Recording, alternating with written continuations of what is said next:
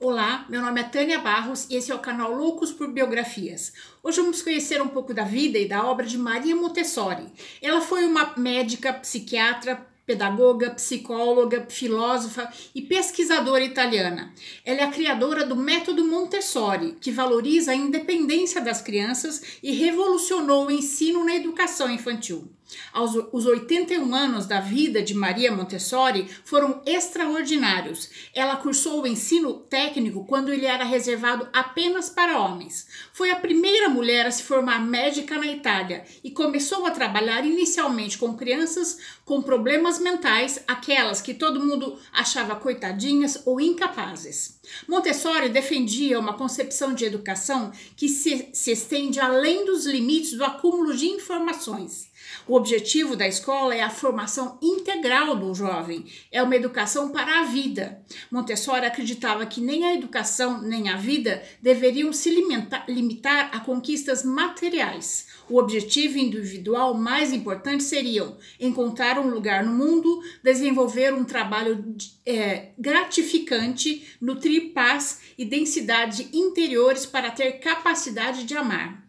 Dizia que a educação é uma conquista da criança. Já nascemos com a capacidade de ensinar a nós mesmos, se nos forem dadas as condições. A filósofa e a a filosofia e o método Montessori procuram desenvolver o potencial criativo desde a primeira infância. Maria Tecla Artemisia Montessori nasceu em Chiaravalle, norte da Itália, no dia 31 de agosto de 1870. Ela pertencia a uma família bastante conservadora, era filha única de um casal de classe média.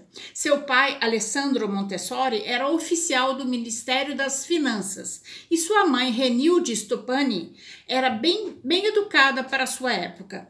Desde muito jovem, Maria manifestou interesses pela matérias científicas, principalmente a matemática e a biologia, resultando em conflitos com seus pais que desejavam que ela seguisse a carreira de professora.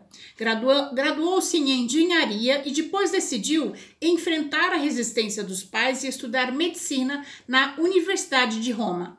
Para se formar médica, ela teve que estudar anatomia sozinha de madrugada, porque ela não podia ver corpos nus junto com os homens.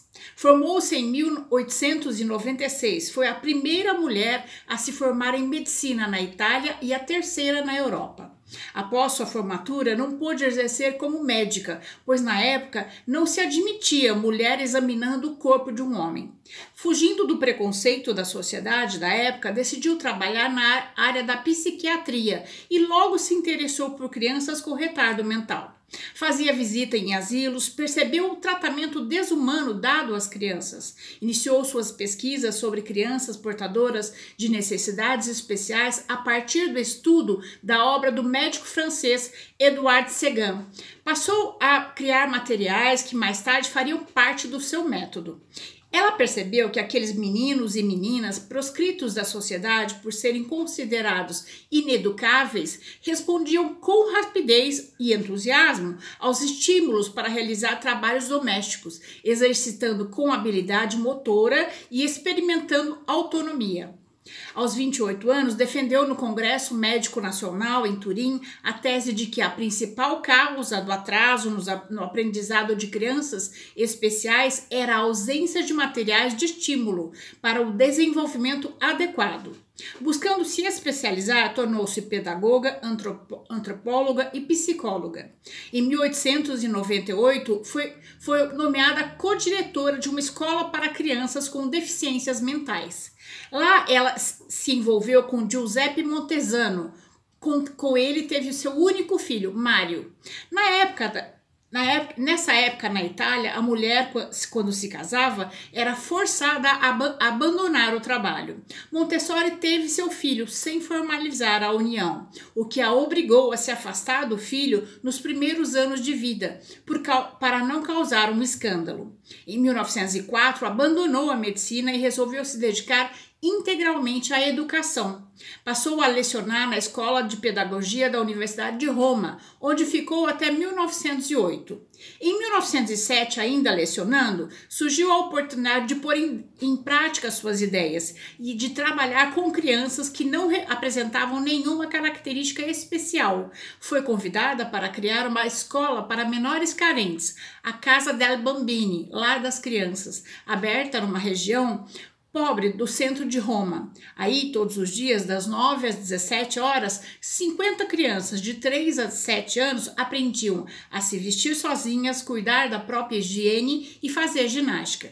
Entre, entre uma atividade e outra, desenvolviam noções de matemática e de alfabetização.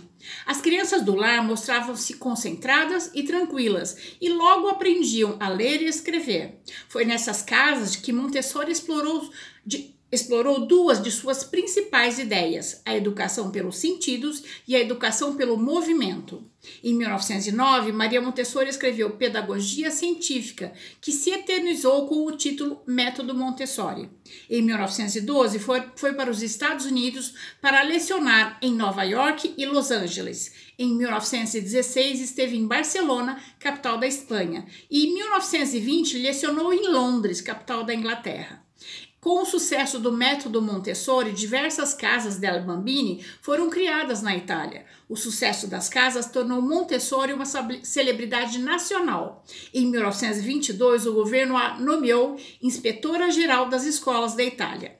No auge de sua carreira, com a ascensão do regime fascista de Mussolini, várias escolas especializadas no método Montessori foram fechadas. Em 1934, Montessori decidiu deixar seu país, mas não mas não a batalha para uma educação melhor e continuou trabalhando na Espanha. Mais uma vez, em 1936, foi obrigada a fugir quando a Guerra Civil Espanhola explodiu. Permaneceu na Holanda durante algum tempo e, em 1939, foi para a Índia, onde lecionou durante sete anos e no atual Sri Lanka. Com o passar do tempo, foram abertas escolas com o método de com o seu método em diversos países, como Estados Unidos, Espanha e Inglaterra. Montessori passou também a oferecer um curso de formação para os professores. Em 1946, voltou para a Itália. Em 47, com 76 anos, Maria Montessori falou na Unesco sobre educação e paz. Em 1949, recebeu a primeira das três indicações para o Prêmio Nobel da Paz. Aos 81 anos, participou do nono Congresso Montessori Internacional. Maria Tecla Artemisia Montessori faleceu no dia 6 de maio de 1952, na cidade de Noordwijk, na Holanda, vítima de uma hemorragia cerebral. As ideias de educação de Maria Montessori refletem a concepção positiva do conhecimento que caracterizou a época em que ela viveu. Na primeira metade da vida dela, o mundo conheceu a luz elétrica, o raio, o rádio, o telefone e o cinema.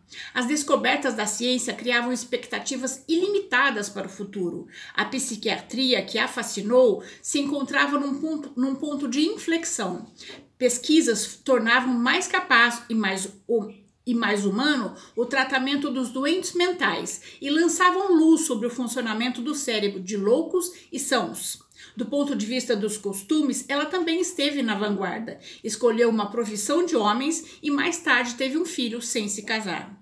O método Montessori parte do princípio de que todas as crianças têm capacidade de aprender através de um processo que deve ser desenvolvido espontaneamente a partir das experiências efetuadas no ambiente que deve estar organizado para proporcionar a manifestação dos interesses naturais da criança. Isso, na prática, significa salas de aula sem carteiras enfileiradas, com crianças dispostas de maneira que quiserem e o professor circulando entre elas. Os pequenos conduzem o próprio aprendizado e o professor acompanha o processo e detecta o modo particular de cada um manifestar o seu potencial, respeitando fatores como personalidade, individualidade e o ritmo de cada um, todos conseguem aprender.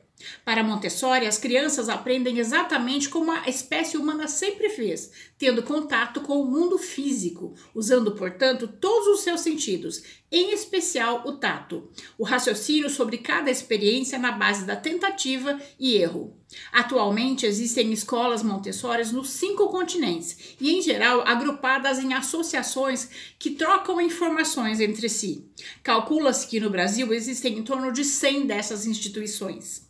O principal legado de Maria Montessori foi afirmar que as crianças trazem dentro de si o potencial criador que permite a elas mesmas conduzirem o aprendizado e encontrarem um lugar no mundo.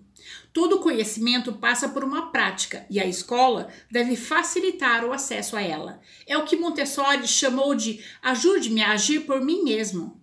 Termino essa biografia com uma frase dita pela educadora: criança que trabalha não dá trabalho.